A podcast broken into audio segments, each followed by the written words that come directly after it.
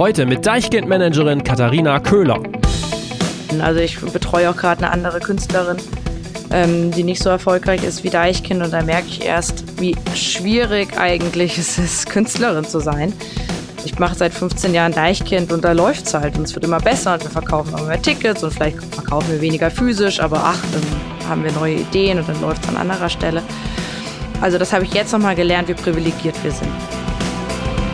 Herzlich willkommen beim Redfield Podcast mit Alexander Schröder.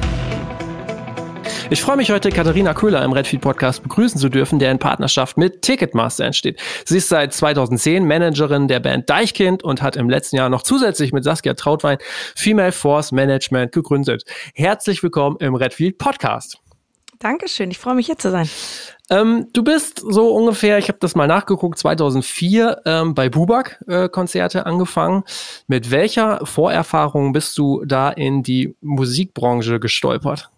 Oh, na gut, ich komme aus einem kleinen Ort in äh, Hessen, Fulda heißt der, und ähm, das ist so der Mittelpunkt so von Deutschland irgendwie gewesen, so dass viele Rap-Crews immer irgendwie bei uns angehalten haben, die A7 hoch und runter. Und dann waren wir irgendwie sehr geprägt von deutschem Rap ah. so in meiner Teenagerzeit. Und ähm, irgendwie genau, das war so die Subkultur, in der man sich aufgehalten hat. Und irgendwie fand ich das immer cool und hatte so die Vorstellung, ich will aber auch mitmachen und will das organisieren. Und dann gab's so, so einen Club einfach in Fulda. Dann habe ich angefangen mit Plakatieren und immer mal zu assistieren, wenn irgendwelche Rap-Crews da waren und es stand um die Nightliner rum. Und fand das einfach mega geil. Und dann habe ich Abitur gemacht und dann war schon so meine Fantasie, eigentlich will ich was mit Musik machen. Und ähm, habe mich bei Bubak beworben, weil da einfach äh, die Beginner im Label waren. Aber ich bin da quasi zu einer Zeit hingekommen, wo eigentlich Deutschrap quasi als tot galt. Und das wurde mir auch im Forschungsgespräch gleich reingedrückt. Denk ja nicht, hier ist nur Rap. Aber genau, das war so der Anfang. Okay. Äh, Mittelpunkt von Deutschland, dann war ja auch äh, wahrscheinlich Bad Hersfeld, ist dann gleich um die Ecke, ja. oder? Ne? Amazon. Ja. Erste Amazon-Lager. Achso, ja, ja, genau. Ja, ja ich kenne sogar jemanden von früher, der da jetzt arbeitet. Ah, okay, okay. Das heißt, ähm, äh, das heißt, du bist zwar in die Musikbranche gekommen, was du dir ja dann auch irgendwie gewünscht hast, sonst hättest du es nicht gemacht, aber irgendwie gab es auch gleich einen Dämpfer in den Erwartungen, oder? Wie war Ach so, das wegen, wegen ja. der Rap-Sache. Ja. Ich habe so, ich habe cool getan und habe so gesagt, ja, ja, ist mir schon klar. Aber äh, da war halt Ale Dumski noch, der ja damals die Beginner entdeckt hat. Der war noch Chef damals von Bubak und die haben dann gleich in der Markthalle hier so ein äh, Freestyle-Battle ge äh, organisiert und dann äh, durfte ich da gleich mitmachen und das war mega geil. Okay. Also, Rap war noch nicht tot. Okay. Was waren deine Aufgaben ähm, äh, bei Bubak? Ach, da war ich Praktikantin erstmal. Mhm. Also da war ich ja so frisch, na, ich kam so frisch aus London und Berlin, da hatte ich schon ein paar Praktika gemacht und kam dann dahin und ähm, oh Gott, also keine Ahnung. Also ich glaube, damals musste ich ja, ja alles. Ja. Okay. alles machen. Aber irgendwie waren die immer cool und haben bei Bubak mich immer sehr supportet und ähm, genau. Dann bist du aber auch jahrelang da geblieben und ja. Äh, hast dann auch Booking gemacht oder? Genau, hm. hauptsächlich äh, dann in der Booking-Abteilung, weil einfach da das Geld dann schon mehr war. Also da waren wirklich so die goldenen Jahre, nicht nur von Hip-Hop, wie man sagte, vorbei, sondern ich bin richtig schön in die Musikbranche eingestiegen, wo kein Geld mehr mit physischen Tonträgern verkauft wurde. Also sehr blöder Zeitpunkt eigentlich. Und aber deswegen war genau bei Bubak das immer so Liebesprojekte, eigentlich die Veröffentlichung und mit ähm, Konzerten haben wir Geld verdient oder hat die Firma Geld verdient. Und ich habe das Booking auch nicht selber gemacht, sondern es gab dann Thorsten Seif, der war der Booker. Und ich habe dann genau von DJ Kotze bis Ego Express, die Goldenen Zitronen, Jan Delay und dann wurden eben auch Deichkind zu dem Zeitpunkt gerade immer größer. Ja, okay. Und da habe ich dann so Assistenz des Bookers gemacht. Den Jo habe ich selber gebucht. Ja. Damals so kleines Projekte hatte ich noch. Okay, mhm. aber ähm, du sprichst jetzt davon, Hip-Hop war tot, aber es äh, ging dann ja auch wieder äh, steil empor, wenn ich das jetzt richtig so gesehen ja. habe. Nämlich auch während der Zeit, wo du dann noch stärker äh, oder wo du weiter reingekommen bist wenn ich das so äh, recherchiert habe, äh, 2006 um den Dreh, Jan Delay, Mercedes Dance, erste Nummer eins in Deutschland dann, glaube ich auch. Yes. Das heißt, äh, da war der ja auch noch bei euch im Booking, oder? Ja, also genau, der ist jetzt so, noch immer bei Bubak, ja. ja. Da, das heißt ja, ja, irgendwie, äh, da strahlten die Sonnenschein äh, strahlen vom Himmel oder oder Ja, die strahlten, aber das war also da war ja Beginner war ja auch schon mal eins hm. in Deutschland, aber das war quasi ich habe noch ähm, mitgemacht, die Beginner-DVD eben. Das war dann so eine große Rückschau. Lustigerweise damals war der Regisseur mein aktueller, also mein jetziger Freund oder mit dem ich auch ein Kind habe und eine Familie gegründet habe. Also mein Freund, nicht mein aktueller. Äh, genau, den habe ich aber damals, mit ihm habe ich da schon an dieser ähm, Beginner-DVD gearbeitet. Das heißt, es war wie so, das Kapitel Beginner war vorbei und Jan hat ja zu dem Zeitpunkt mit Mercedes-Dance gar nicht mehr so den klassischen Deutschrap gemacht. Ja. Ähm, deswegen, das war schon so eine neue Ära. Und auch Deichkind, die da anfing, die dann mit Yippie Yippie Yeah dann gerade rauskam, das war auch ja kein klassischer Rap mehr, sondern ja. das war eben auch der nächste Schritt und das hieß dann Tech Rap und wir haben die dann in so Techno-Clubs gebucht und nur noch Donnerstag, Freitag, Samstag habe ich die da immer begleitet. Also das war schon so eine andere Zeit von Rap, muss man schon sagen. Ja, das stimmt. Ich erinnere mich noch dran, ich war mal bei der CO Pop, das ist aber auch schon ein paar Jahre her. Da war, ich habe es nochmal rausgesucht, ich musste gestehen, ich hatte den Namen jetzt nicht mehr so parat. Wie ist der denn? Björn? Ähm, Beneditz. Genau, der dann so mhm. ganz, äh, der dann so erzählt hatte, tatsächlich auch, wie das da so losging mit irgendwie, ja, und dann kamen wir da an und haben irgendwie eine Riesenschweinerei gemacht mit Konfetti und in diesen Clubs. Also es muss schon sehr abenteuerlich gewesen sein. Du warst die ganze Zeit dann dabei auch. Ja, dann gab's halt, es war, genau, sind mal Tourmanager ausgefallen und dann bin ich da eingestiegen. Ja. Genau, ich bin ziemlich zu der Zeit auch, als dann Ferris dazu gekommen ist. Ähm, ich glaube, ich habe die erste Tour mit ihm so begleitet und ja, das war total lustig. Also das war mega cool, weil ähm, das die Leute so gelächzt haben nach dieser diesem Kindergeburtstag, wie man es ja selber ja. dann bezeichnet hat. Und das war irgendwie nicht mehr Coolness und wer ist der coolste Rap-Typ auf der Bühne, sondern alle hatten irgendwie Spaß und die Shows waren kurz und es war wirklich so eine halbe bis dreiviertel Stunde dann nur und ähm, alles wurde zerpflückt und Genau, und danach ist man verschwitzt und glücklich ja. wieder nach Hause gegangen ja. und die anderen auch. Also das war so toll. Das ja, okay. gute Zeit. Du warst so äh, mhm. Mitte 20 dann, glaube ich, erst. Ne? Ja. Okay, aber dann bist du schon genau, mal mit den Anfang. etwas älteren Männern äh, losgezogen. Und, äh, ja, genau. Ja. ja, war auch, äh, war auch äh, schwierig zwischendrin, aber war ja. auch cool. Also war schwierig in dem Sinne, dass ich immer dachte, oh Mann, ich muss streng sein und ich muss so die Chefin und die Mutter sein und ja. die dürfen jetzt irgendwie nicht im Hotel sich schlecht benehmen und äh, habe das dann erst so ein bisschen gelernt, dass man auch loslassen kann und dass es okay ist. Und äh, ja. genau, aber da wusste ich noch nicht so ganz gut meine Rolle natürlich mit Anfang 20 gegenüber, ja, keine Ahnung, 15 Jahre älteren ja. ähm, Typen, ja. Okay. Wie bist du denn dann ins Management von Deichkind gekommen? Also ähm, was gab da so den Ausschlag oder ähm, warum haben sie dich gefragt? Oder also wie kam's? Ähm, ich hatte das große Glück, jemanden zu haben als Chef, der mich gesehen hat. Und das war Thorsten mhm. Seif zu dem Zeitpunkt. Ähm, bei Bubak eben der Chef. Mittlerweile war Ale schon weggegangen. Und Peggy Costaras hatte das Management von Deichkind. Und da sie so groß wurden, hatte Thorsten so eine Art Live-Management, haben wir das gedacht, also genannt. Peggy hat viel damit Universal zu tun gehabt, im klassischen Bandübernahmevertrag und Thorsten war dann eher so für den Live-Bereich zuständig und ich dann in der Booking-Assistenz. Also wir waren so ein Dreier-Team. Und in der Tat war es dann so, dass ähm, er mich gesehen hat und mir den hat Platz gemacht. Also letztendlich würde ich jetzt auch so rückwirkend nochmal aus so einer Sicht, der hat Platz gemacht und hat damals gesagt, ich bin Booker und mir gehört hier das Label und die Firma. Und ähm, genau, und mach du doch bitte das Management. Und interessanterweise war ich da sogar noch zögerlich, was so witzig rückwirkend ist. Also, dass ich das gar nicht als oh, krassestes Angebot und klar, sondern es war so, ja, ich muss mal nachdenken und weiß ich gar nicht, ob mich das jetzt eigentlich interessiert. Und okay. irgendwie war ich rückwirkend, weiß ich gar nicht, warum ich da so abgehangen war. Mhm. Aber genau, also mir wurde es einfach netterweise angeboten, das mit Peggy gemeinsam zu machen. Okay, ja. okay, also das wäre jetzt tatsächlich auch meine Frage gewesen. Ich kann das natürlich jetzt schwer einschätzen, wie die Band so größenordnungsmäßig damals dastand oder was das überhaupt für eine Aufgabe, was ich, was das für eine Aufgabe ist oder damals gewesen ist. Also war das für dich auch so ein Punkt, wo du gesagt hast, so, wow, keine Ahnung, was das jetzt so gibt, oder war das wirklich so, dass du eher so gedacht hast, naja, habe ich da überhaupt Bock drauf? Ja, da war ich irgendwie noch so naiv. Also ich glaube, der Schockmoment war eher ein paar Jahre später. Und das war dann 2014. Ja. Genau, das war also, genau, zehn wurde ich gefragt und habe das mit Peggy gemacht und das war irgendwie auch ganz schön. Wir waren so ein Team und ich war ja. bei Bubak, saß ich auch noch und habe bisschen Booking für die gemacht. Das war alles irgendwie so in so einem gemütlichen Zusammenhang und da gab es dann auch Konflikte in der Band oder so, aber wir waren irgendwie immer so ein Team. Und dann 2014 hat sich, äh, 13 habe ich aufgehört, also da war wieder so eine Phase bei Deichkind, wo nichts los ist und ich bin nach Berlin gegangen und habe meinen Uni-Abschluss machen wollen, hatte irgendwie keinen Bock mehr auf Hamburg. Und dann ähm, hat genau habe ich auch bei Buba gekündigt zu dem Zeitpunkt und dachte so, ach, ich guck mal, was ich mache und keine Ahnung. Und dann hat mich die Band gefragt und hat gesagt, ja. okay, du gehst zwar von Bubak, aber wir wollen gerne, dass du weiter für uns arbeitest.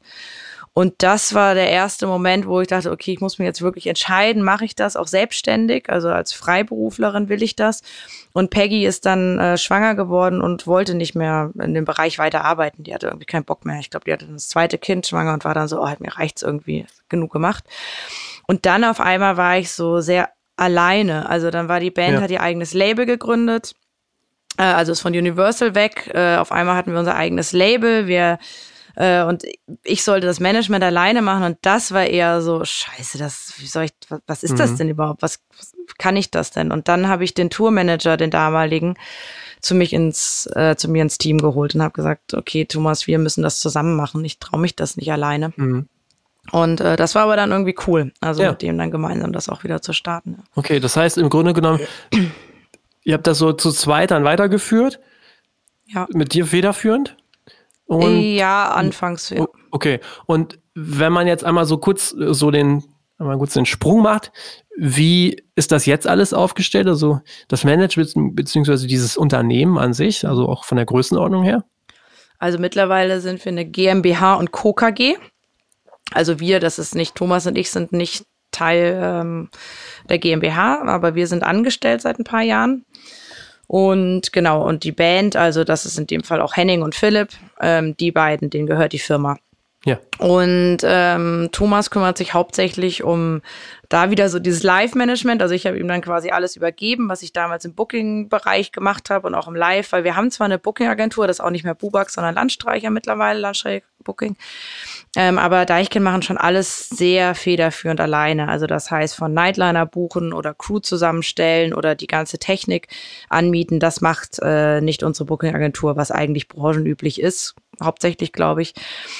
In dem Fall ist es äh, Landstreicher sind unsere BeraterInnen, also die sind einfach an unserer Seite und buchen ganz klassisch. Also die machen das Booking und sind auch VeranstalterInnen in vielen Städten. Ja. Ähm, Genau, deswegen ist da viel Orgakram liegt bei uns und ähm, Thomas kümmert sich da viel drum, aber ist auch hauptsächlich, würde ich sagen, so ein äh, genau auch um die ganzen Finanzen kümmert er sich den ganzen Bürobereich, also alles, was da zu tun ist und ist so, wenn man es jetzt sagen will, auch so Human Resource oder wie auch immer, also ja, sind da so ja. viele.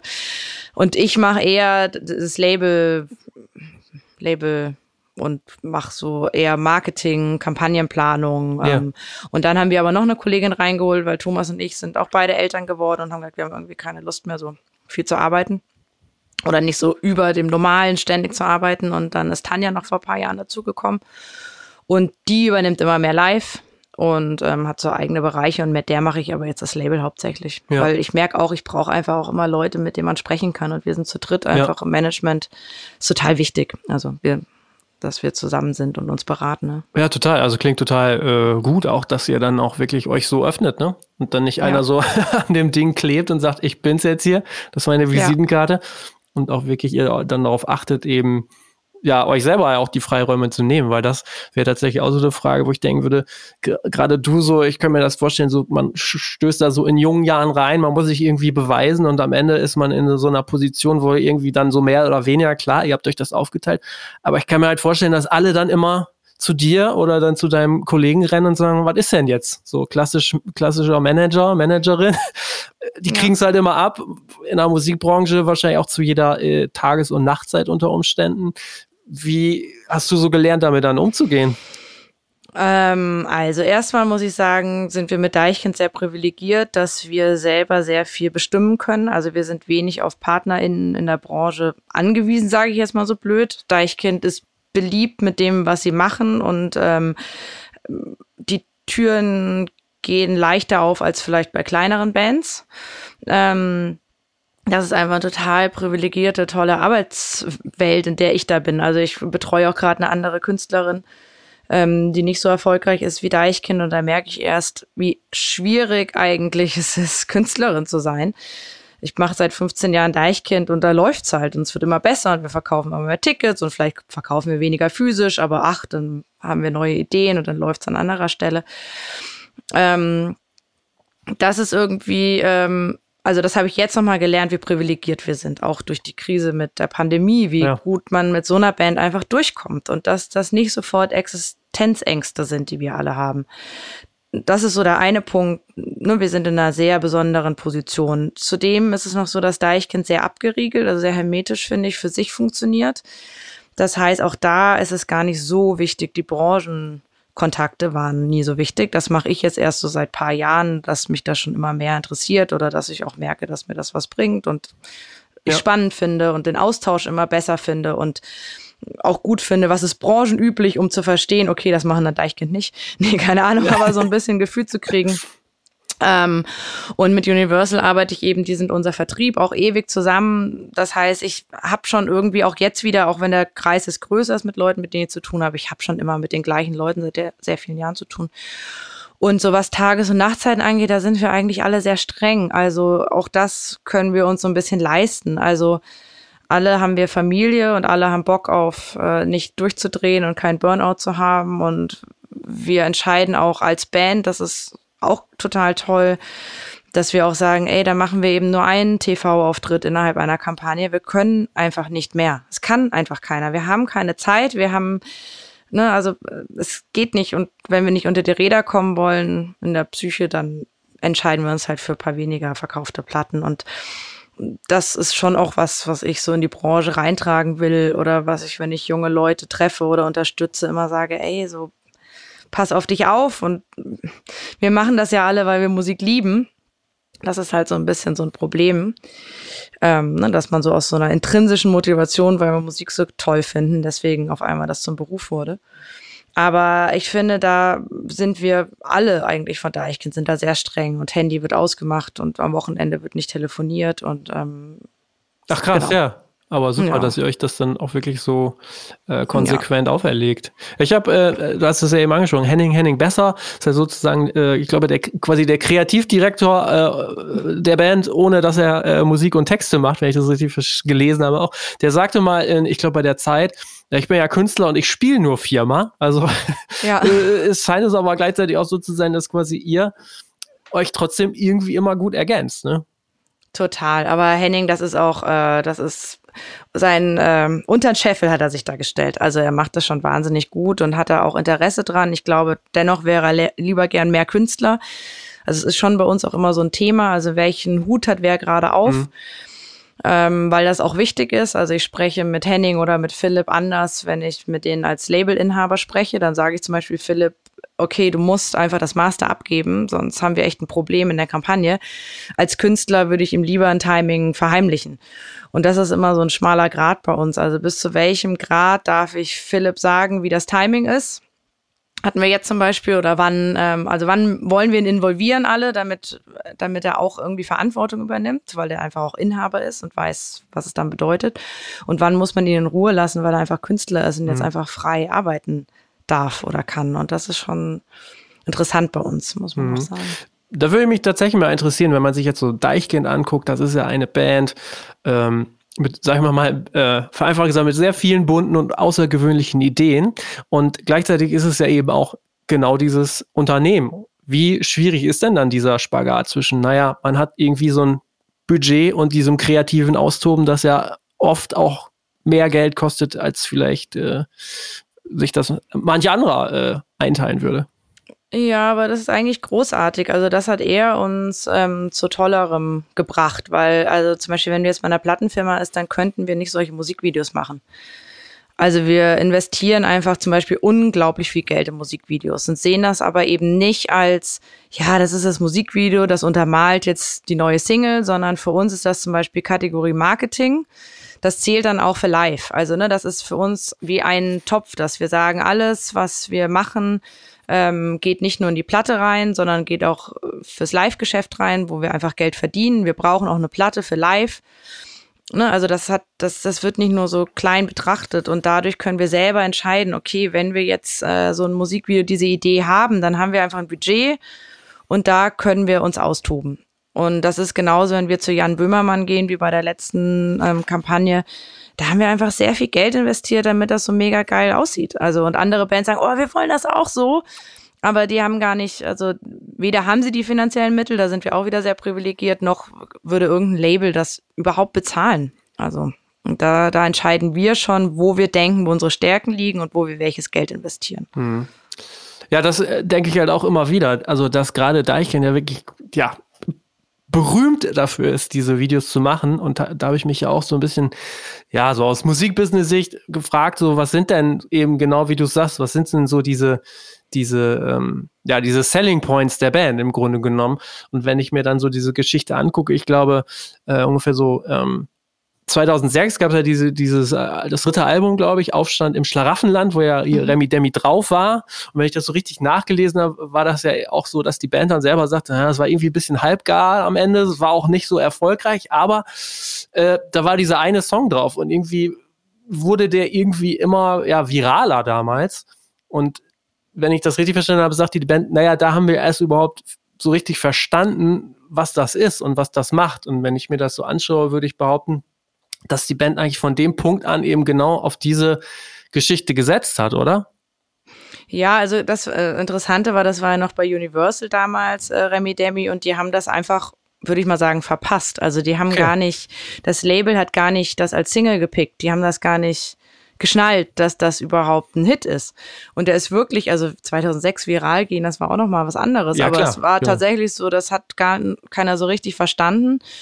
Und dann haben sie rück, also nachträglich noch äh, schnell ein Musikvideo dazu gemacht, um dann noch auf den Zug da aufzuspringen. Aber eigentlich ähm, wurde das richtig, es war richtig eine verpatzte Chance. Also es ist wirklich interessant. Und trotzdem ist es jetzt der Song, wofür sie stehen oder bekannt sind, ne? Vielleicht noch neben Leider Geil und noch paar anderen Hits natürlich, ja. aber ähm, das war schon so der erste, erste Punkt. Und das war aber eher, ah, das war auch ein anderer, eigentlich war nicht der Punkt ab da, oh, jetzt geht's los, sondern das war eher der Punkt, aber jetzt ist uns alles scheißegal. Und das hat er das frei ja. machen lassen. Okay. Also das war ja, ich weiß auch nicht, das war so ein Punkt, wo sie gar nicht mehr wussten, wie sie einfach eigentlich weiterarbeiten wollen und wie es jetzt weitergehen kann. Und ähm, dem war das irgendwie so ein bisschen wurscht. Und das hat, glaube ich, so mhm. erfolgreich mhm. dann letztendlich auch gemacht, weil man eben gemerkt hat, das war voller Hedonismus und ähm, Spaß. Und das war auch so eine Zeit, da waren sie dann auch mit dem Song dann beim Melt-Festival damals und äh, haben einfach auch ein Irrsinn, einfach die, das Publikum so, ja, kommt auf die Bühne, kommt auf die Bühne. Kann man sich sehr schön bei YouTube nochmal angucken. Und äh, diese ganze Bühne war voll mit Fans und du kannst das Deichkind sein. Das war einfach auch dann so schön, ne? Also ja. das war so das Gefühl, du jeder kann Deichkind sein. Zieht euch einen Helm auf, nehmt irgendwie Mülltüten und seid Teil von uns. Und mhm. ähm, das war eine mega tolle Zeit und die Bühne ist damals eingesackt und wir durften nicht mehr beim Meld, hatten wir Auftrittsverbot und gab riesen Ärger. Aber das war, finde ich, das so eine Blaupause von äh, genau frei sein und einfach machen können. Ja. Und das ist natürlich, die Zeiten sind vorbei. Also wir wollen es uns immer wieder nehmen wir uns das auch und sagen, wir machen so, wie wir das machen. Und das gelingt ja auch Deichkind immer wieder zu brechen mit den Standards, was äh, viel Arbeit für viele immer bedeutet. Aber ähm, also so quasi geht nicht, gibt's nicht. Das ist wirklich so, so abgedroschener Satz, aber es stimmt tatsächlich. Also man kriegt alles Runde ins Eckige und Eckige ins Runde und mhm. ähm, ja, ich kann mir das schon sehr schwierig vorstellen. Das ist ja auch eine Band in der Größenordnung. Äh, ich sag, äh, vereinfacht gesagt, man könnte es sich auch einfach machen, den erfolgreichen Zustand so zu verwalten. Das würde ja auch in gewisser Weise funktionieren und ich stelle es mir unglaublich schwierig vor, eben dann jedes Mal aufs Neue wieder so, ja, innovativ, aber auch flexibel so dann nach vorne zu gehen, ne? Total. Ja, aber auch genau, das wäre jetzt auch nochmal eine Frage, was heißt denn so Erfolg verwalten? Ich meine, klar, auf eine Art machen wir das und wir können sehr auf einen guten Katalog zurückgreifen und äh, den auch arbeiten, aber letztendlich auch Deichkind, auch so groß sie sind, also wenn wir jetzt nicht weiter ähm, veröffentlichen würden und gute Kampagnen machen und uns durchsetzen, auch gegenüber all den anderen coolen, jungen, neuen Leuten, die da so nachspülen, dann ähm, verkaufen wir auch nicht mehr so viele Tickets. Also das ist jetzt auch nicht, dass man so auf den Stegreif irgendwie seine 200.000 Tickets da für eine Tour verkauft. Und mhm. weil wir so einen großen Apparat haben, müssen wir aber auch gewisse Einnahmen einfach generieren. Also das, ne, das ist natürlich auch, je größer man ist, desto mehr Leute hat man auf der ähm, Payroll und man muss mehr abliefern, das bringt Druck. Und ähm, klar. Mhm. Deswegen reicht Verwaltung dann auch nicht mehr. Was ist denn so die größte Herausforderung, jetzt vielleicht Deichkind oder auch generell, wenn du das so mitkriegst für eine Band in dieser Größenordnung? Die größte Herausforderung für mich oder für die Band? Für die Band. Oder wenn man, klar, wenn man auch so eine Band quasi managt. Ja. Naja, ich glaube für uns, ach, das ist sehr interessant. Interessante Frage. Also ich glaube für uns alle ist eigentlich das Thema, das ist aber jetzt so ein internes Thema eher, wer sind wir? Also, ne, wer, mit wem spreche ich denn gerade? Bin ich jetzt derjenige, der, äh, keine Ahnung, seine Miete zahlen muss oder der sein Haus abbezahlt und, oder bin ich jetzt der Künstler oder bin ich jetzt derjenige, der einfach sich mal bei den Crewmitgliedern melden muss, weil es denen super schlecht geht? Also, ne, welche Verantwortung habe ich? Und äh, ich kann einfach in, in so einem Konstrukt nicht einfach nur der narzisstische Künstler sein, der sich zurückzieht, ist mir doch scheißegal. Man hat einfach eine ganz andere Verantwortung. Und das ist, glaube ich, schon eine große, große, große Herausforderung bei so einem Konstrukt. Mhm, ähm, das empfinde ich genau. Und jetzt eh pandem pandemisch oder was ja. jetzt gerade los ist, ist das äh, quasi auch natürlich schrecklich, weil wir jetzt auch überlegen, okay, wann, wann können wir eigentlich auf Tour gehen? Wann trauen wir uns auf Tour zu gehen? Wann, das sind ja so Gedanken, die wir zum Beispiel haben. Wann startet man einen Vorverkauf für eine Tour? Wann sind die Leute wieder bereit, Tickets zu kaufen? Die haben aber noch ihre drei Tickets am Kühlschrank kleben. Also äh, so, also das ist schon, auch wenn Deichkind groß ist, was ich gerade sagte und bestimmt eine Fanbase hat, eine grundsätzliche, die treu ist und am Start ist, ist es natürlich immer wieder eine Herausforderung mitzuspielen. Und gerade wenn man dafür bekannt ist, immer geile Musikvideos, irgendwie neue Slogans. Also beim letzten Album war es dann richtig gutes Zeug. Es gibt halt immer irgendwelche Slogans und das ist, finde ich, ein enorm kreativer Druck, den man ja. da einfach hat. Also immer dem gerecht zu werden, die innovative, coole Band zu sein. Und ich meine, beim letzten Album, wir wurden so abgefeiert. Also das war so toll, dass, also das waren so wahnsinnige Artikel, ähm, wo ich so das Gefühl habe, ja krass, also wie soll da jetzt der nächste Schritt noch passieren? Also, ne, und wie kriegen wir es hin? Wie, wie schocken wir die Leute, dass es wieder irgendwie sie sich da weiterhin dafür interessieren. Und dennoch ist es, haben wir auch da wieder, finde ich, ein großes Glück, weil man nicht nur das für Tor zum Beispiel bedient oder nicht nur den 14-Jährigen oder nur die 65-jährige Frau, sondern wir haben eben eine wahnsinnige Bandbreite. Also ja. ich sehe zum Beispiel eine ganz neue Zielgruppe in den 10, 12, 13, 14-Jährigen, die zu cool sind für deine Freunde und noch zu jung vielleicht für andere Rapper oder die halt auch die Kinder von den Leuten sind, die früher Deichen ja. gehört haben. Ja. Und ich glaube, da wächst auch wieder so was Neues nach. Und das finde ich schon spannend bei Deichkind. Also Definitiv. Das, ja. Ja. Dass es viele bedient irgendwie. Ja. Jetzt ist ähm, im Grunde genommen, du bist die Managerin und im Grunde ist ja dieser Begriff, du hast das auch, glaube ich, mal in irgendeinem Interview gesagt, der das ist ja irgendwie nicht so richtig definiert. Ne? Das ist ja quasi kein Ausbildungsberuf. Du kriegst dann irgendwie so einen Zettel, wo da steht, du bist jetzt Manager, Managerin. Und dann gibt's ja auch, äh, ich denke dann immer so an diese Memes, äh, was meine Eltern denken, was ich tue, was meine Freunde denken, was ich tue.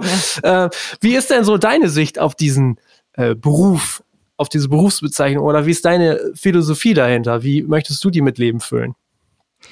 Ja, das ist interessant. Genau, du erzählst da von einem Interview, wo ich ähm, da ging es auch so darum, wie ich mich so gefühlt habe oder was überhaupt ähm, die Schwierigkeit war, auch als Frau in dem Business. Und da war es quasi schon, dass, wie du auch sagst, es ist kein Ausbildungsberuf, man ist da nicht Managerin. Da tat es mir total schwer, tat ich mich, mich überhaupt so zu nennen in den Anfangsjahren, weil eben, wie du genau sagst, ähm, was mache ich denn eigentlich? Also klar, wenn ich jetzt in meinen Heimatort zurückgehe, dann ist das wahnsinnig glamourös und alle denken, es ist ein super cooler Job. Wenn ich bei meinem Vater bin, der hätte mich, glaube ich, lieber in der Oper gesehen, als der, der kann damit weniger anfangen. Und man selber denkt, was mache ich denn? Also ich schreibe E-Mails, ich führe aus, ich habe es irgendwie gar nicht so, ja, so Verwaltungsarbeit habe ich das dann irgendwie so betrachtet, jahrelang. Und ähm, ist aber auch so ein Understatement halt innerhalb von Deichkind war das eben auch, dass man irgendwie was ich anfangs sagte, man war nicht so richtig mit der Branche, ist man connected. Ähm, ich war super jung, als ich angefangen habe, Managerin zu sein. Dann musste ich einfach wirklich bei den Männern der Musikbranche, den alten Männern sitzen und musste mich beweisen. Und das war einfach mega schwer, sich da dann zu trauen, doch, ich bin die Managerin, doch, bei, also, und das musste ich wirklich, wirklich, wirklich lernen. Und das ist ja dieses schöne Imposter-Syndrom, ähm, ne, dieses, dass man so denkt, man ist so ein Hochstaplerin, also dass man quasi Angst hat, jetzt falle ich auf. Also dass, ne, dass man jetzt behauptet, ich bin Managerin und dann aber sagen andere in der Branche, pff, die ist doch nicht Managerin. Was ist das denn? Weil ich natürlich auch immer mich verglichen habe mit, auch mit älteren Männern, die viel mehr Erfahrung hatten, die probiert haben, kleine Bands groß zu machen. Und ich habe das halt nie. Ich hatte nie diesen Weg, ein Kumpel von mir ist Musiker und dann habe ich ihn auf Nummer eins in den deutschen Charts gebracht. Dann hätte ich wahrscheinlich mehr daran geglaubt. Nein, ich bin in ein Konstrukt reingekommen, wo ich auch die Jüngste war, wo ich tatsächlich auch am Anfang erst ganz viel lernen musste und viel verwaltet habe oder ausgeführt habe von den Ideen der Band. Aber mittlerweile bin ich fast 40 und seit wenigen Jahren oder Monaten eigentlich erst in der Pandemie kam, das habe ich gedacht, nee, ich bin das jetzt. Also und ich äh, habe auch meinen Anteil daran, dass sie erfolgreich sind und ich mache sehr nachhaltige Kampagnen und ähm, verwalte das Image und äh, spreche mit vielen Leuten und finde den richtigen Ton und so weiter. Also, aber ich musste das sehr lernen, ähm, das so zu nennen, weil halt eben jeder macht es ja auch anders. Also auch ja. ich halt manchmal auch so Vorträge vor jüngeren Leuten in so ähm, Musikhochschulen oder so wo ich dann auch immer anfange, ja, ich soll jetzt hier einen ähm, Workshop über Management halten. Also so mache ich es halt eben. Das ist für mich Management. Und das heißt, von einer bescheuerten GVL-Anmeldung kann das ja sein, bis ein Konto eröffnen. Kann aber auch einfach nur sein, äh, keine Ahnung, dass man genau auf, ich weiß jetzt auch nicht, die auf Galas irgendwie hinbucht oder, ja, ja.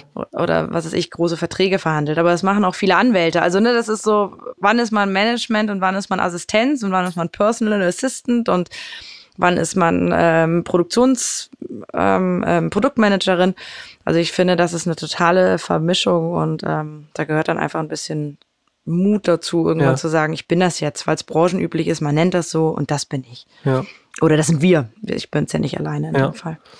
Ja, also ich kann mir das vorstellen, natürlich nicht so aus dieser Perspektive einer Frau, einer jungen Frau, aber in gewissen Ansätzen kann ich das irgendwie auch nachvollziehen, wie das so ist. Ja. Gerade wenn man hier so in Melle sitzt und irgendwie, ich muss halt auch gestehen, also eigentlich denke ich nach seit 20 Jahren irgendwie, ich habe eigentlich nicht so viel, ich weiß gar nicht so richtig, was ich tue.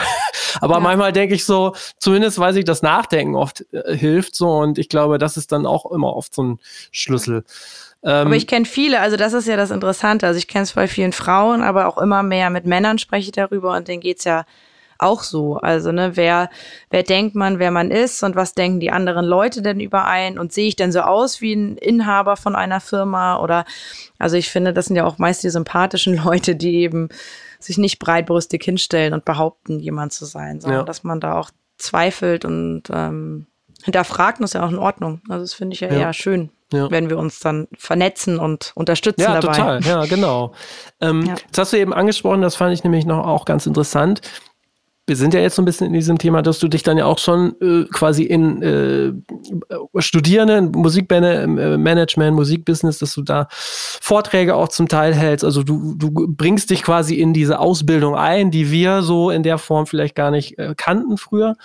Ähm, wenn du dir diese Männer und Frauen anguckst, so in welcher Realität leben die so? Ist das alles schon, wo du sagst so, oh, das, ähm, das ist schon alles sehr weit oder sind da noch viele in ganz falschen Vorstellungen? Ganz unterschiedlich. Also das habe ich wirklich von Schulen, wo ich denke, krass, also da bin ich fast eingeschüchtert, weil ich denke, ihr seid so jung und wisst schon so viel, also abgefahren. Und das ist ja, ne, also das Internet. Aber das ist natürlich, natürlich hatte ich mit 16 oder mit 15 nicht den Zugang und die sind jetzt irgendwie 20 und haben seit fünf Jahren sich damit beschäftigt, vielleicht weil sie es spannend finden oder haben sogar schon ihre eigene Rap-Sachen aufgenommen und so.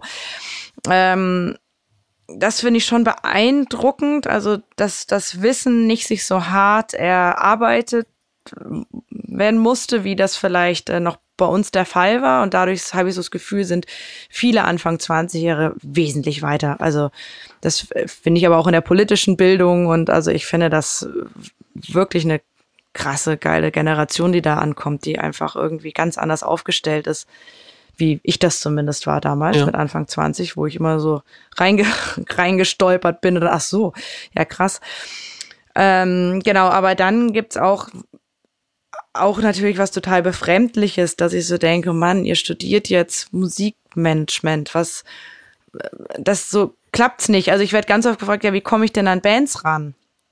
Und wo ich sage, nicht, wenn du Musikmanagement studierst. Also klar, das ist eine super Grundlage und das macht mega Spaß bestimmt und mir hätte das auch total Spaß gemacht, aber eigentlich sage ich, ey, ihr müsst rein in die Arbeit und ich habe halt das, das war eben bei mir auch, das würde ich auch immer allen jungen Leuten weiterhin äh, raten. Ich habe halt eine Ausbildung gemacht und war deswegen schon bei Bubak habe ich die Ausbildung damals gemacht und ich kannte halt eben schon Jan Eisfeld und Deichkind ja. und die ganzen Leute und habe dann nochmal, weil ich einfach Bock hatte, so erwachsenenbildungsmäßig nochmal studiert.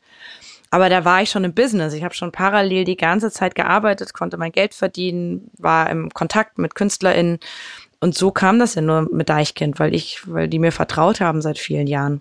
Mhm. Und ähm, deswegen ist das so, ich glaube, also Management, da rutscht man halt rein. Also das ist halt einfach so. Das, das ist ja auch das Tolle in unserer Branche oder in der Musikbranche, dass man eben nichts studieren muss eigentlich und dass man, das ist die Branche, wo man mit, mit keiner Ausbildung ganz groß werden kann. Und das ist natürlich ja. total herrlich auch. Du bist äh, Veranstaltungskauffrau, ne? Yes. Ja, und äh, das, also den Punkt mit dem Studieren fand ich schon noch ganz interessant. Also wenn man sich das auch da nochmal so, so vor Augen führt, Managerin Deichkind, dann gehst du aber doch nochmal her und sagst, ey komm, studieren ist schon nochmal irgendwie wichtig für mich. Und dann hast du, glaube ich. Äh, geil naiv. Ja, ja. ja aber das, das zu machen und dann eben nicht so diesen, diesen Trotz, so, ey, Musikbranche, äh, alles geil, ähm, das wird schon, sondern dann einfach, äh, ich glaube, angewandte Kulturwissenschaften hast du dann studiert. Das dann ja, noch genau. einfach so durchzuziehen, finde ich schon echt mega gut, einfach. Ja, aber das ist also lustig. Also rückwirkend, wo du es jetzt sagst, denke ich ja eigentlich echt auch da witzig, dass ich das dann noch gemacht habe. Aber ja. irgendwie, das hat aber dann auch wieder was anderes. Also diese Musikbranche ist ja, ich komme einfach aus einer studierten, ähm, aus dem Haushalt und da sind viele Therapeuten und irgendwie alle haben studiert und da habe ich mit meiner Ausbildung, das, da habe ich eher gar nicht reingepasst oder das war vielleicht auch irgendwie cool, aber ich hatte da auch so eher ein bisschen komplex und dachte, na, wenn man Abi macht, dann muss man doch studieren. Mhm. Und ich habe auch irgendwie nur mit so klugen Freundinnen und Freunden zu tun gehabt, wo ich dachte, oh Mann, irgendwie, ich brauche das jetzt nochmal. Also das war auch so ein bisschen so ein Gefühl von, das, das täte mir gut. Und ich finde auch rückwirkend, also mega geil. Also auch da, dass ich das machen konnte, studieren konnte, ist total eine, toll war das für mich. Mhm. Ähm, aber genau, ich war da einfach nicht so ehrgeizig, interessanterweise.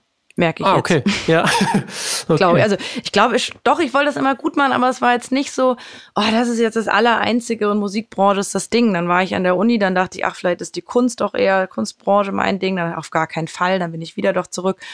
Aber bei Bubak war es einfach auch so schön und nett und dass ich das auch ein toller Arbeitsplatz fand und dann doch auch traurig war zum Beispiel. Ich weiß eigentlich, weiß ich den Schlüsselmoment, als ich studiert habe und da nicht gearbeitet habe eine Zeit lang, war ich dann auf dem Beginner- oder Jan Delay-Konzert war es wahrscheinlich und mir sind echt die Tränen gekommen, weil ich dachte, nein, dass ich jetzt damit nichts mehr zu tun habe. Das ist ja schrecklich. Okay. Und dann habe ich meinem damaligen Chef gesagt, oh Mann, ich würde so gern das wieder machen. Also ja klar, komm doch. Ich arbeite einfach neben der Uni halt so ein bisschen ja. studentische Aushilfskraft. Ich so, okay. Und dann war ich wieder Irre. war ich wieder dabei nach einem halben Jahr Pause. Ach, mhm. cool. Äh, glaubst du eigentlich, ähm, weil ich äh, gucke ja auch immer so ein bisschen von außen auf diese Management-Landschaft und irgendwie habe ich immer so das Gefühl, viele Managements oder das sind ja oft dann Einzelpersonen oder in deinem oder in eurem Fall dann Zweier-, Dreier-Teams vielleicht, die kleben so ein bisschen an eine Band, äh, an einer Band dran, aber ähm, es ist jetzt nicht so, dass es so große Management-Firmen gibt, vielleicht in den USA oder so. Ähm, Doch, in, einer in Deutschland. Gibt's, fällt mir sofort ein. Ah, okay. Beat Gottwald. Ja, ja okay, Beat ja, genau, ne? stimmt natürlich. Die genau. machen das sehr klassisch. Das stimmt. Mhm. Ähm, äh, genau, und äh, die Frage war, dann habe ich gedacht, ähm, naja, also das ist ja alles schon also wie, wie ist das für, für Leute, die Management machen? Könnten die jetzt auch problemlos, so wie in der Fußball-Bundesliga, morgen eine neue Band in der Größenordnung übernehmen? Würde das funktionieren? Ach, das ist äh, genau. Ich habe ja auch wieder am Anfang gesagt, dass gerade eine Firma gegründet, eine Managementfirma mit äh, meiner Kollegin Saskia zusammen, die immer TV-Promo seit sehr vielen ja. Jahren für für Deichkind macht. Ähm, genau, deswegen sind wir auch eh eng schon immer gewesen. Und da sind das genau halt so die Fragen. Also bei Deichkind geht es natürlich immer so ein Hoch- und Tiefphasen. Also wo ganz, ganz, ganz viel zu tun ist und dann ganz wenig. Und ähm, deswegen geht das im Grunde schon, aber ähm, das muss man halt ordentlich orchestrieren. Also entweder mit den Bands dann sprechen, also bei Beat Gottwald oder bei Beat the Rich, glaube ich, wird er das auch mit dem besprechen, dass nicht Casper und Kraftklub und KIZ zur gleichen Zeit was rausbringen, sondern das wird schon so gemacht, dass es auch für alle gut passt und äh, ich denke, die werden auch mit Jahresplänen arbeiten und er hat auch Leute in seinem Team, die ihm helfen. Und deswegen, ich würde jetzt auch nicht parallel eine große Band ähm, managen können alleine. Also es müsste immer mit jemand sein, dann bin ich vielleicht Ansprechpartnerin oder was weiß ich, ziehe mich bei Deichkind mehr zurück und bin mehr vielleicht diejenige, die Verantwortung übernimmt, aber dann nicht mehr jeden Quatsch macht. Also weil Deichkind ist ja auch aus so einem DIY eigentlich entstanden, auch dieses Management, deswegen ich mache alles. Also auf Tour falte ich äh, Trainingsanzüge zusammen für, keine Ahnung, die Jumper, die dann da kamen, irgendwie so Gruppen, die da immer gehüpft sind ähm, für uns in jeder Stadt. Ähm, ich glaube, dass das auch nicht jeder Manager machen würde. Und genau, ich glaube eher sowas kann ich mir vorstellen in den nächsten Schritten auch bei mir, dass man sagt, so aus paar Bereichen zieht man sich dann zurück und ist vielleicht eher so strategisch. Ähm, genau, und dann kann man auch mehrere Bands machen, mhm. aber es ist schon sehr anspruchsvoll. Und ich habe auch gerade eine Künstlerin betreut und die gebe ich jetzt eben auch aus dem Grund ab, weil ich merke, mir wird es viel zu viel. Also ich kann das nicht alles parallel machen. Das ist ja. Okay. Ja. Jetzt hast du es äh, gerade angesprochen. Lass uns da vielleicht auch nochmal kurz drauf kommen. Du hast ähm, eine Managementagentur mit Saskia Trautwein gegründet, Female Force Management. ja, also was war denn dann der, der Auslöser, das so zu machen? Was sind eure Inhalte? Also eigentlich wollen wir das schon immer machen, weil wir uns irgendwie toll fanden. Ja. Und das war schon immer, irgendwie müssen wir mal zusammenarbeiten. So ein Gefühl hatten wir, aber wir konnten es nie fassen, was wir denn eigentlich machen wollen, weil sie macht halt Promo und das sehr erfolgreich. Und also sie arbeitet Clouseau und Alice Merton und genau alle eigentlich großen Leute an Mike Hunterreit macht sie TV-Promo und ich mache eben das Management und eigentlich sind wir existenziell beide mit unseren Firmen oder mit unseren Sachen total abgesichert und brauchen jetzt nicht noch mehr. Und wir haben beide kleine Kinder und sind irgendwie auch ausgelastet, aber es hat uns irgendwie gereizt und gejuckt und während ähm, Corona haben wir sehr viel telefoniert und sehr viel gesprochen und sehr viel uns über die Musikbranche unterhalten und dass wir das irgendwie so trist finden, dass es irgendwie kaum Frauen gibt im Management und dass es zwar ein paar gibt, aber dass die sich quasi jetzt nicht vernetzen und dass die nicht vor die Kamera gehen und dass sie nicht auf Podien gehen und dass man das doch total wichtig ist, das zu machen. Und so haben wir immer mehr gesprochen. Und äh, letztendlich hatten wir dann eine Idee, eine Band, die frei wurde von einem Management und hatten dann so eine Idee, ob wir mit denen zusammenarbeiten wollen können. Das hat dann letztendlich nicht, äh, dann doch nicht gut gepasst, aber aus ganz anderen Gründen. Aber ähm, dass wir dachten, es ist uns egal, ob es mit denen klappt oder nicht. Wir gründen jetzt die Firma, weil wir haben irgendwie Bock. Allein schon nur, weil es keine andere Management-Frauenfirma gibt. Also das allein ja, ist ja. schon der, der Grund, dass wir sagen, das ist jetzt auch nicht für Frauen nur, sondern das ist eigentlich für all die KünstlerInnen, die Lust haben, das eben, ich sag's jetzt mal so platt, aber nicht so dickeiriges Musikbusiness zu machen, sondern einfach Bock haben, mit Frauen zusammenzuarbeiten und wir haben halt einfach eine total gute Expertise. Das macht's eben auch interessant, weil Saskia eben aus dieser ganzen strategischen Promoarbeit kommt und ich eben aus äh, auch aus dem Label. Das heißt, alle KünstlerInnen, die auch gerade Lust haben, sich selbst ähm, auch ein eigenes Label aufzumachen oder so, das können können wir alles begleiten von bis und das ist natürlich total interessant. Also so Leute in ihrer politischen Schärfung auch ähm, oder in ihrer politischen Bildung zu schärfen und sie irgendwie dahin zu bringen auf so einem Weg. Und das interessiert uns und das finden wir spannend und auch nicht um jeden Preis. Also was ich auch schon vorhin sagte, so mit diesem, wann wird man angerufen und wann nicht. Wir, irgendwie haben wir da so einen Ehrgeiz, das geiler zu machen und interessanter zu machen und menschlicher zu machen und ähm, Genau, und irgendwie anders anzugehen und nicht die Leute so zu treiben in, in schlechte Stimmungen, sondern irgendwie einen Safe Space auch zu geben, gerade vielleicht auch für Frauen oder auch für Männer, die auch anders denken, die immer irgendwie unter die Räder kommen in der Branche und die dabei zu begleiten und zu stärken, darauf haben wir irgendwie Bock. Mhm. Cool. Ja. Richtig cool. Für wen arbeitet ihr gerade? Ist, äh Gerade arbeiten wir für niemanden. Also das, okay. nee. Okay. Also wir haben jetzt das gegründet letztes Jahr im September. Und jetzt hat Saskia einen mega großen Auftrag reinbekommen und bei mir beginnt es jetzt gerade mit ja. Deichkind die Kampagne, dass wir dann, okay, äh, gut, jetzt müssen wir erstmal gucken und ja. äh, wir treffen uns gerade mit sehr vielen. cool, ja. Leuten und nutzen das so ein bisschen, uns irgendwie immer wieder zu Mittagessen oder zu Telefonaten zu treffen und zu vernetzen. Und es gibt tatsächlich mehr KünstlerInnen, als man denkt, ohne Management. Äh, genau, da müssen wir jetzt gerade, sind wir in so einer schwierigen Entscheidungsphase. Ähm, was können wir, was können, was schaffen wir, was wollen wir? Mhm. Ähm, okay. Genau, was macht uns Spaß? Ähm, machen wir eher mehrere kleine Leute? Also ich finde ja auch, auch dieses ganze Podcast-Geschäft total spannend. Da gibt's auch ganz viele Leute oder Autorinnen, äh, mit denen wir uns getroffen haben, die eigentlich, äh, keine Ahnung, eigentlich Gags schreiben oder ja. solche Sachen machen ja.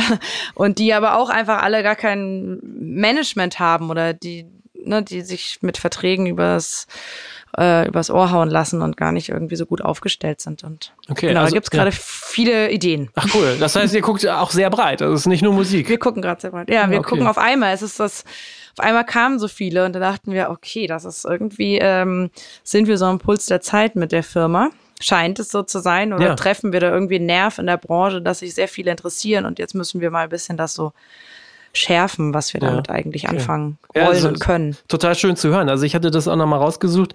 Ähm, du hast mal beim Musikdialog Hamburg gesagt, da geht es ja dann auch um das Aufeinandertreffen mit der Politik. Das ist im Grunde genommen auch dann in Bezug auf Deichkind die Haltung eigentlich schon ganz klar ist, dass man in Zukunft eigentlich Unternehmen mit sozialer Verantwortung führen sollte, mit Achtsamkeit, mit Nachhaltigkeit. Wenn ich das jetzt so höre, was du alles eigentlich ja. im gesamten Interview ähm, erzählt hast, ist das äh, total beeindruckend, dass du das ja oder dass ihr das komplett auch verinnerlicht habt. Ne? Ja, natürlich kann man es immer noch besser machen. Also, ne, das ist, ja. also das äh, merke ich auch. Also auch genau auch mit paritätisch aufstellen, die Teams oder so, dass wir merken, es ist einfach mega schwer. Ähm, so.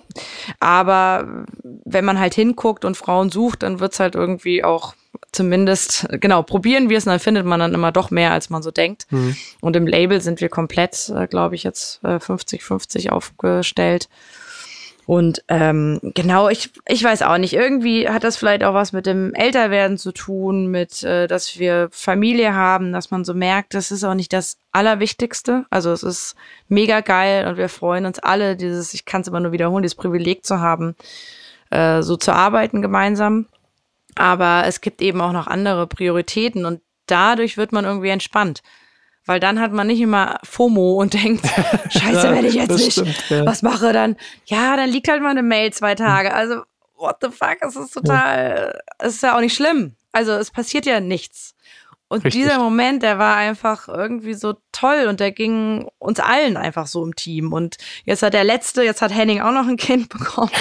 Jetzt sind wir quasi alle in so einem, wo man so denkt, ja, so, ja es ist irgendwie auch schön. Und ich finde auch nochmal, Corona hat das ja auch nochmal eher verstärkt, zumindest bei ja, uns im ja. Team, das Gefühl. Und was geht's denn eigentlich? Und was will man denn? Und was findet man schön? Und was findet man nicht schön? Und das, was man nicht schön findet, warum findet man das denn nicht schön? Und wie können wir es ändern? Ja. Und das ist irgendwie Ach toll. Ach cool, dann, ja. Ne? Jetzt hast du gerade nochmal, äh, oder wir haben immer mal wieder über das Label gesprochen, da würde ich tatsächlich gerne nochmal äh, ein paar Minuten mit dir drüber sprechen, auch wenn es jetzt wieder so ein ja. Sprung zurück ist, 2015 äh, am Deichkind ja dann wirklich das eigene Label dann gegründet und ähm, wenn ich das jetzt richtig gesehen habe, die erste Veröffentlichung direkt auf Platz 1 der, also direkt, also klingt jetzt so ganz simpel, also Platz 1 der Charts, das klingt ja so, Mensch, da haben sie aber mal wieder viel richtig gemacht, ne? Aber ich stelle mir vor, äh, das war kein Selbstläufer, sondern äh, wie du es ja auch dann ange, äh, schon angeteasert hast, mega viel Arbeit, das komplett neu aufzuziehen, oder? Ja, also da ging es uns auch ein bisschen schlecht danach. Ja. Also da waren wir schon wirklich alle am Limit. Äh, und ich hatte, genau, ich hatte mir dann so ein Post-it, hat mir mein Kollege Thomas äh, dann irgendwo hingeklebt, wo steht, du darfst auch Fehler machen. Oh. Weil ich immer die ganze Zeit in so einem Druck war, wo ich so ja. dachte, ich, oh Gott, ey, wenn ich, das mache ich das allererste Mal, ich weiß überhaupt nicht, ich wusste noch nicht mal, was heißt denn eine Albumkampagne machen? Also es war wirklich so, ach so, man braucht Plakate. Okay okay, wo, wie macht man, wo denn? Ach, also, krass, ja. wie denn? Hm. Und wir haben dann mit Christoph Ellinghaus bei City Slang, das ist, ne, äh, der kam dann quasi so ein bisschen als helfende Hand und der hat einfach erstmal gesagt, okay, du brauchst einen TV-Promoter und du brauchst eine Radiopromoterin und du brauchst jemanden für Print und Online und guck mal hier, da ist Spotify, mit denen treffen wir uns auch mal.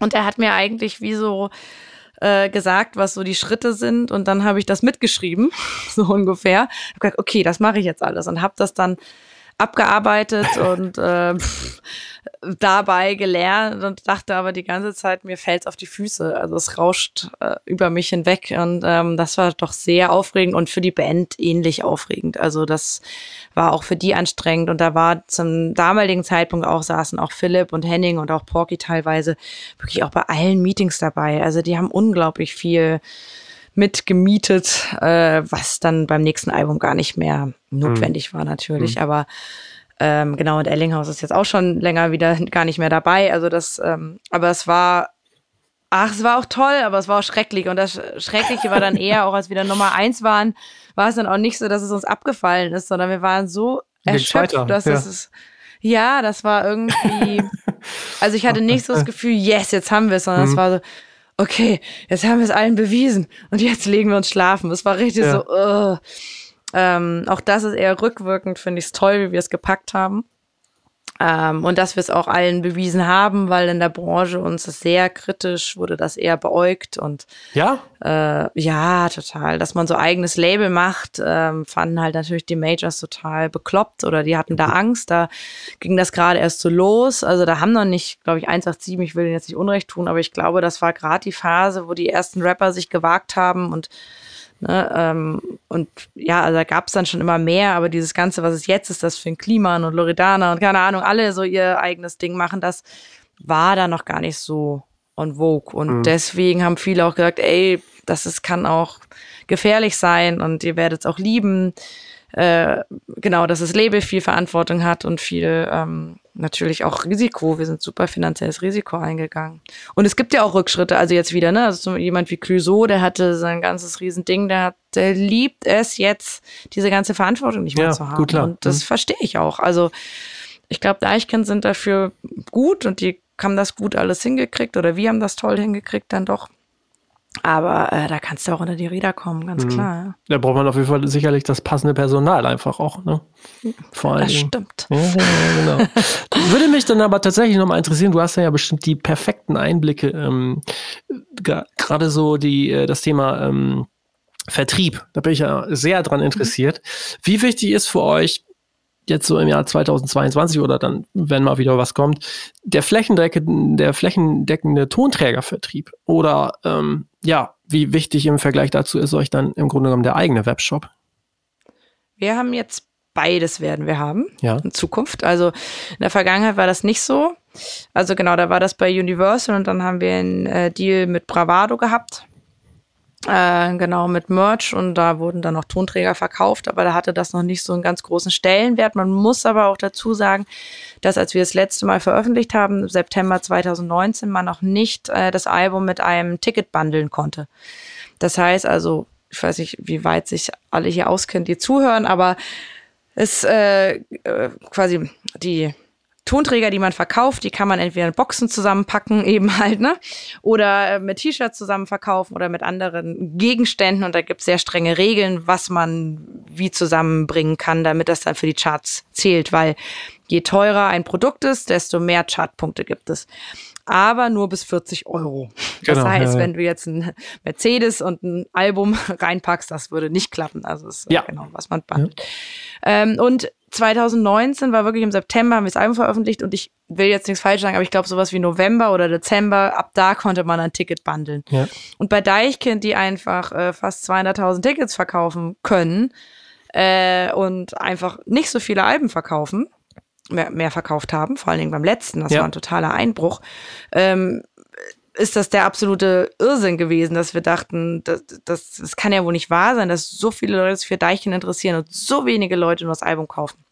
Und da sehe ich natürlich jetzt eine Chance für die nächste Kampagne, dass ich eben sage, okay, um die Tonträger zu verkaufen, möchte ich die einfach bundeln mit einem Ticket, weil ich glaube durchaus, dass der Effekt von Algorithmen, die man bei Amazon mitkriegt, also Leute kaufen sich auch dieses Buch, dann möchte ich eben nicht, dass dieses Vinyl von Deichkind kaufen und dann steht, Leute kaufen auch Casper.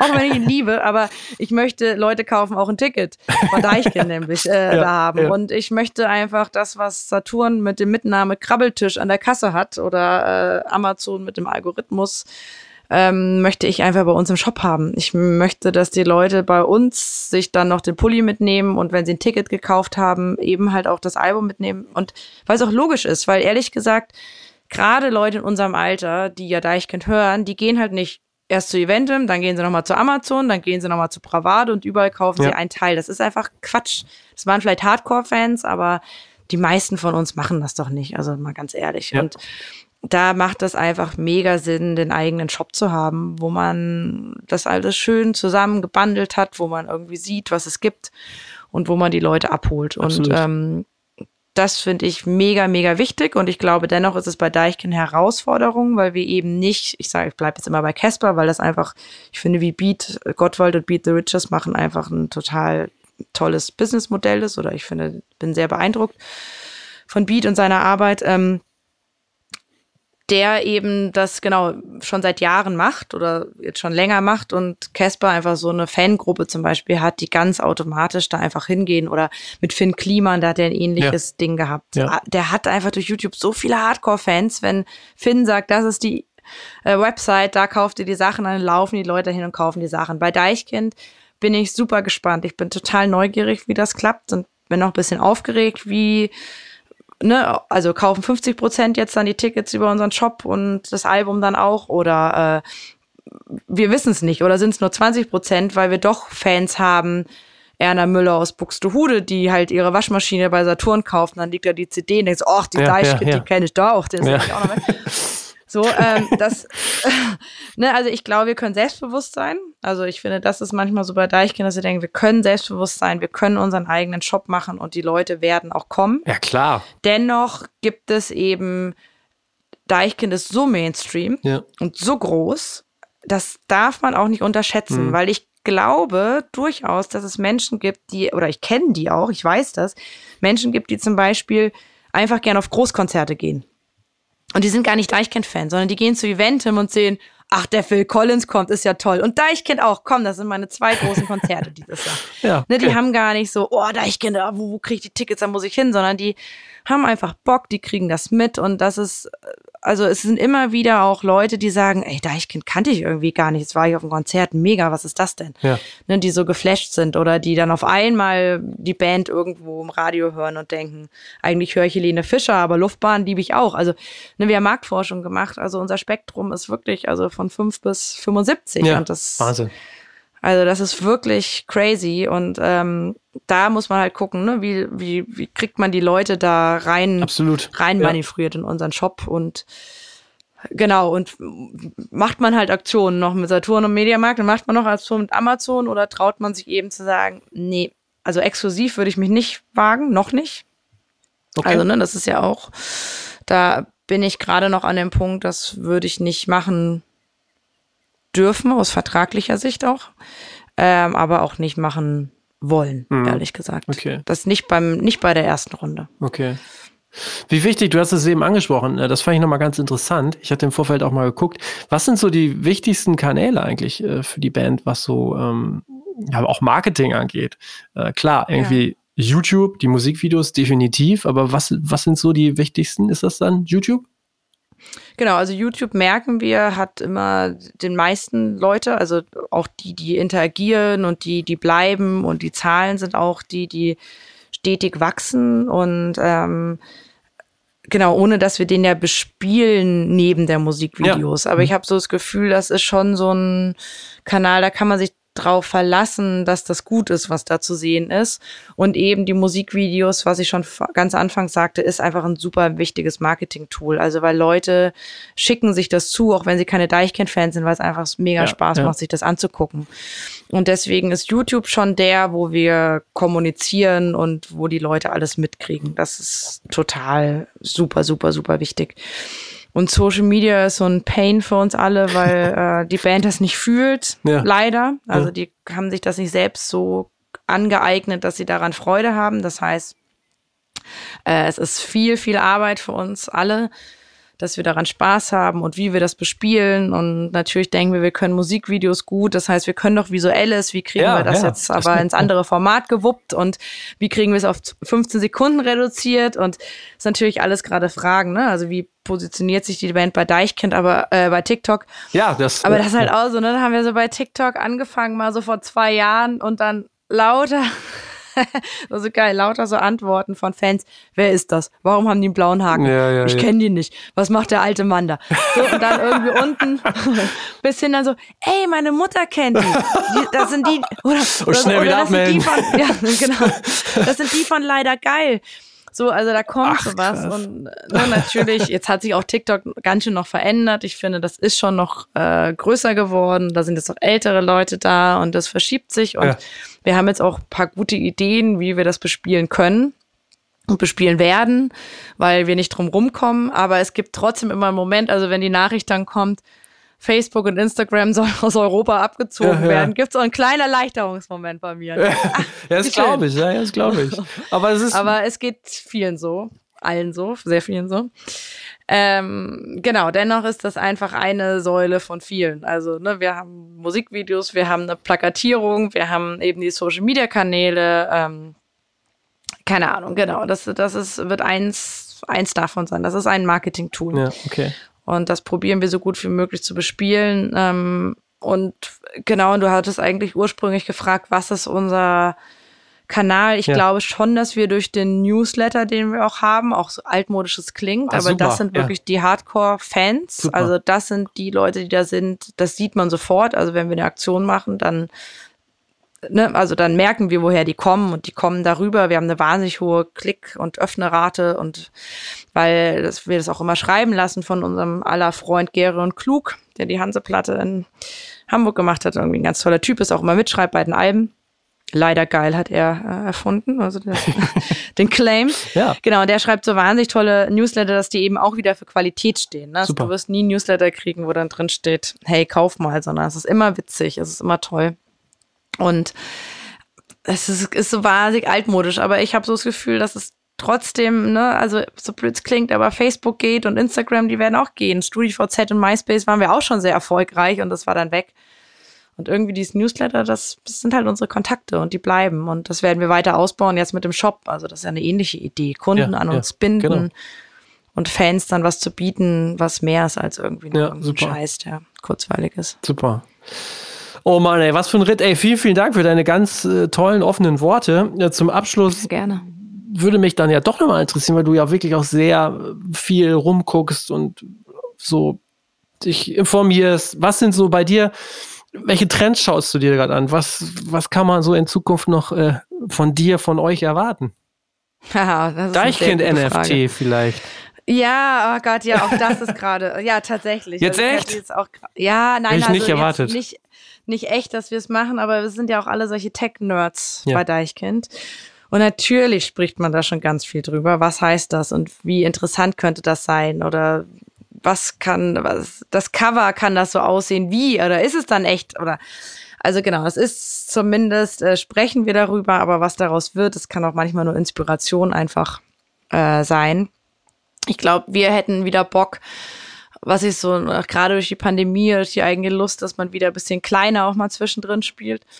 Also sowas, dass man so ein bisschen wieder näher zum Publikum kommt und die so abholt und eben nicht so eine Überflutung von immer groß und Wahnsinn, sondern irgendwie, ich finde, mit diesem, sage ich jetzt mal, mit diesem Newsletter, mit diesem Shop und mhm. vielleicht spielt man mal auch wieder kleine Clubkonzerte und rückt wieder so ein bisschen näher und bindet eben die Leute, die Bock haben, ähm, ich glaube, das ist so etwas Wichtiges, auch wenn man so nachhaltig so die Marke Deichkind verwalten möchte, dass man eben sehr integer ist und sehr verantwortungsvoll auch irgendwie damit umgeht mit, mit Deichkind. Und ähm, genau, wenn du sagst, welchen Trend beobachte ich, na, ich merke schon, aber das ist eher, finde ich, dass die Leute Deichkind nachmachen, dass sie sich mehr Mühe geben bei TV-Auftritten und mehr Mühe geben ja, ja. Äh, bei Musikvideos ja. und ähm, mehr Mühe geben bei Shows, äh, Bühnenshows. Also das merke ich eben schon, dass da ähm, oder auch bei Merch oder so, dass dass ich glaube, dass man sich schon sehr gerade positionieren muss in dem Markt, wo unglaublich viel veröffentlicht wird natürlich und ähm, das Deichkind steht so für Qualität und für Realness oder dass sie das wirklich sind, auch wenn man gar nicht weiß, wer sie sind, vielleicht so richtig, aber irgendwie das, was sie machen, meinen die schon ernst. Und ich glaube, das ist schon so ein Trend, also dass man schnell Fake von Coolness und echt dahinter stehen unterscheiden kann. Also ja, vor finde schon sehr real alles gerade. Vor allen Dingen so eine überbordende Kreativität. Also das finde ich was, was man ja oft dann auch vermisst in diesem, der du sagst, Deichkind sind ja auch gewisserweise natürlich Mainstream ja. aufgrund der Größe, was man da so komplett oft vermisst, ne? Ja, ja, das stimmt. Das stimmt. Ja. Ey, vielen, vielen Dank. Ich, ja, äh, die Stunde ist um und ich bin durch mit meinen Fragen. Ganz herzlichen Dank. Ich wünsche dir weiterhin alles Gute. Ja, danke schön. Ähm, es war mir ja. eine Freude. Mach's gut. Ciao. Ja, tschüss. Ciao, ciao. Ja, das war Folge 99. Vielen Dank fürs Dranbleiben und Durchhören bis ganz zum Ende. Das bedeutet aber auch, nächsten Sonntag kommt endlich Folge 100, die große Jubiläumsfolge. Ich habe zu diesem Anlass mit Kai Rostock gesprochen. Das ist der Gründer von Redfeed Records. Uns gibt es ja schon seit über 20 Jahren. Er ist nicht mehr mit aktiv dabei. Er macht mittlerweile was völlig anderes. Aber wir haben uns wirklich nochmal ähm, angeschaut und überlegt, wo kommen wir her, wo gehen wir hin. Und ähm, ja, eine Folge, die uns viel Spaß gemacht hat, euch hoffentlich auch viel Spaß machen wird. Und ja, mal gucken, was nach der 100 kommt. Bleibt dran und ähm, ich bedanke mich ganz herzlich für eure Unterstützung und auch bei unseren Partnern Ticketmaster und Antelope Audio für die Unterstützung. Macht es gut, bis nächste Woche. Ciao.